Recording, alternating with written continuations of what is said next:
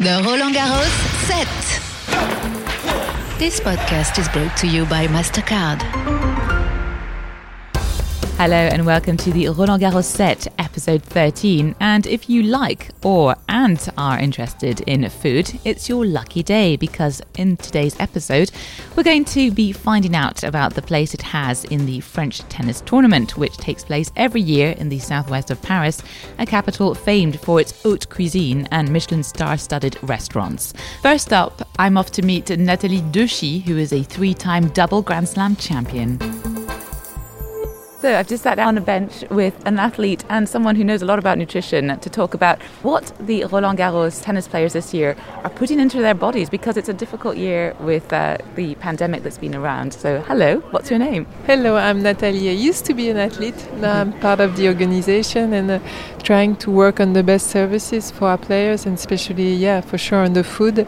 Athletes used to, to be able to go out to pick what they wanted to pick and now they eat uh, on site for lunch and they also also eat at the hotel for dinner. So we really uh, have the full service, and that's why we try to give the best. In normal times, would players hang out and have dinner together? They can have dinner together, especially with the COVID. We really restricted their player support team, mm. so um, they back to two. So you can see they've been spending lots of time together in Australia here. So mm-hmm. also because of COVID, the tables are only table for four people, mm-hmm. so you cannot be too many at the table. But sometimes, yeah, you can see players having meals together for yeah. sure. Sounds like a lovely little uh, tennis player bubble. they'll be super happy to go out from it. But in the same time, it was a really different experience. Maybe uh, areas are very quiet. They enjoy this quietness to get ready for the match. I think the most they missed was the crowd in the stands. So today we're happy about having uh, back yeah. some bigger crowd in the stands. Yeah, super psyched. And so, what is it that you you feed the athletes, so to speak? First of all, there's lots of different nationalities, lots of different uh, customs, lots of different habits. So we try to make it. Uh, French, but also to make it uh, as efficient for the athletes. If you talk about sports, you talk about pasta. So we have a different uh, variety of pasta and also gluten-free pasta, and you can uh, make basically uh, whatever sauce you want with your pasta. Since a couple of years, we have a fruit bar that is working really well. Players like to, to eat big bowls of fruits and energy uh, all around the day.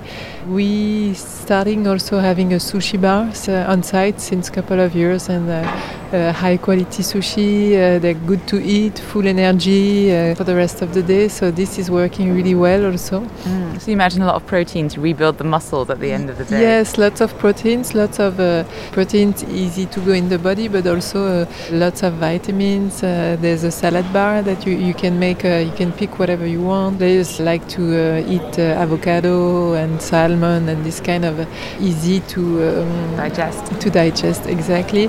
Then also uh, because it's not only about players, but it's also their player support team. We can also uh, offer some pizza, some fries, some mm-hmm. things that are a bit more uh, comforting. Yes, exactly. So it's uh, try to have the best offer we can, the fresher product, and also um, this year at the hotel we uh, we worked uh, with the restaurant to be able to propose also something at night to enjoy. And I think the players really did enjoy what we did this year. You were an athlete for many years and you performed in slams across the world. Uh, what was it like in, back in your day when you used to have to go and play comparatively to what we have here at Roland Garros? I think on the nutrition and the recovery, you can see the improvement in the last 10 years.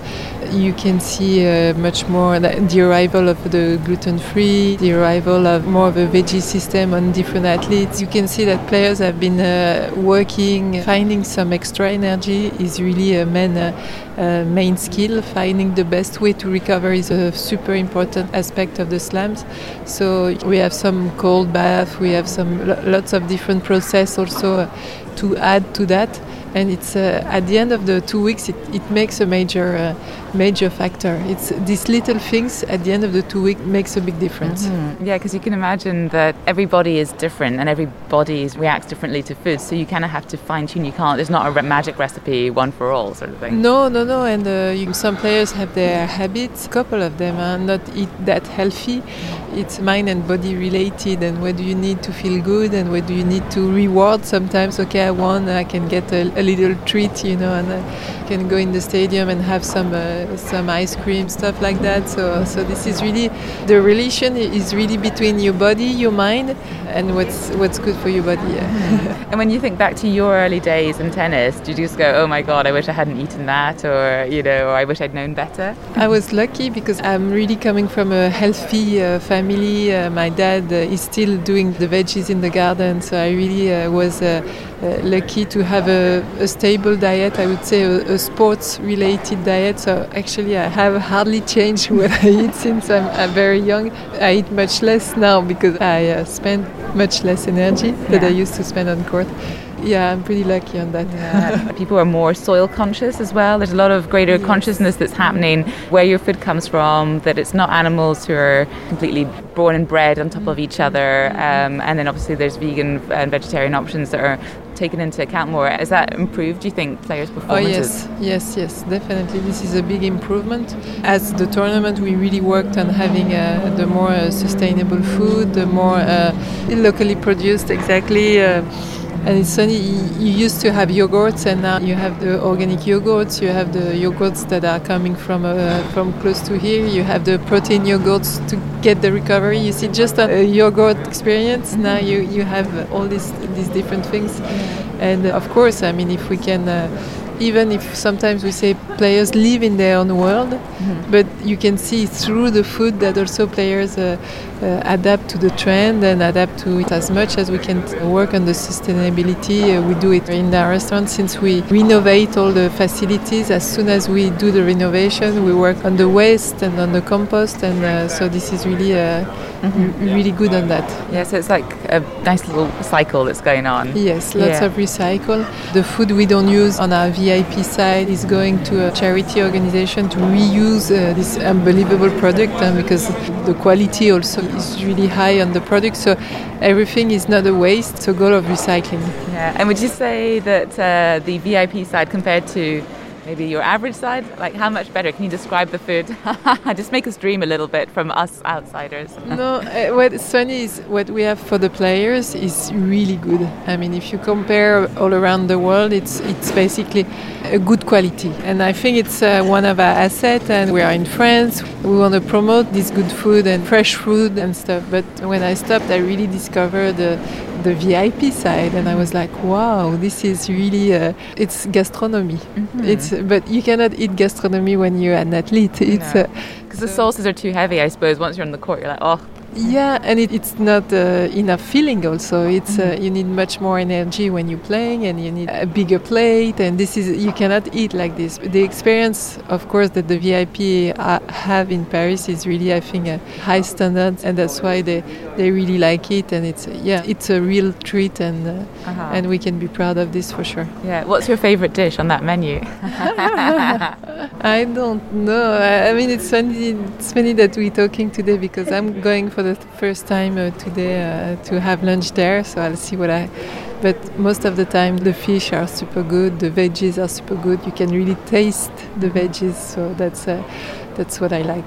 okay, amazing. What are your uh, hopes for the future? Because obviously, I imagine you're thinking a few years ahead already. Like we're talking about 2021, but it's a long-term process that has to be planned what I hope is really uh, going on a almost full either like uh, locally produced or organic, really going on some good food on that, limiting the waste, and uh, has been really special on the COVID uh, years because lots of people eat some taken away, and you can see that uh, this uh, conscientiousness on the waste is sometimes is damaged by the COVID priorities. So we really work on that. That's our our goal for the next couple of years Thank you very much for taking the time to talk to me.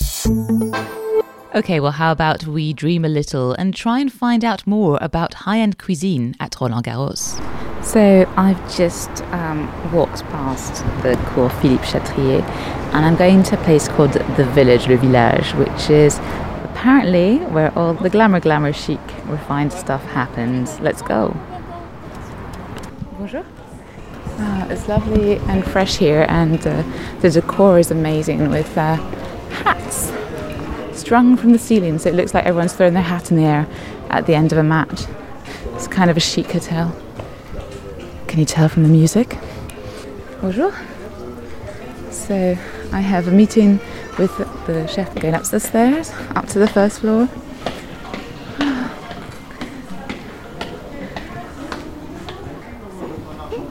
Merci beaucoup. Ah. Bonjour. Merci.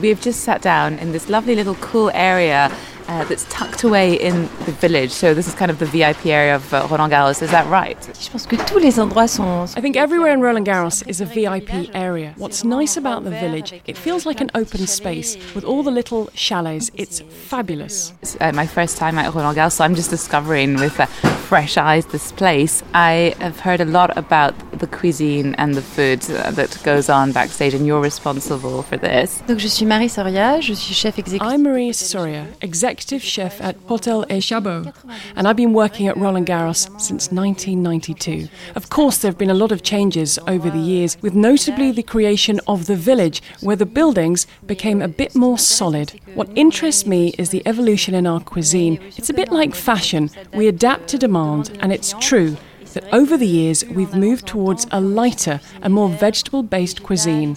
One which is environmentally conscious and bears in mind the number of dishes we serve each day. We have to adapt to customer demand, who also turn out to be our customers all year round. How many tables do you serve or dishes do you serve? Alors en général, on est plutôt sur 4000. In normal times, we turn out 4,500 dishes, but they aren't served all at once. What's fantastic about Roland Garros is that you can be in a dining room with 20 or 25 other people, or all alone. But there are always 4,500 table sets.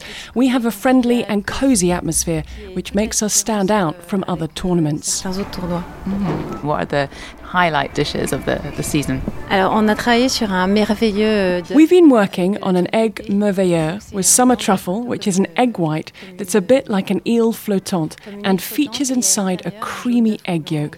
On top of this, we had grated parmesan and white truffle, and alongside, we had a side of crispy vegetables with a truffle vinegar. It was just fantastic.